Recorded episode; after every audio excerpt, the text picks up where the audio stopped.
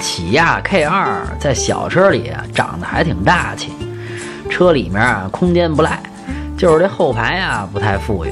一四年广州车展，这货呀进行了中期改款，其实就是化化妆、拉了皮儿。这瓤子里头啊是什么都没变，配置挺多，比如这一键启动，在这个价位的合资车里啊，那还真是不多见。这也是棒子造车的理念，那就是便宜实惠，是好开不贵。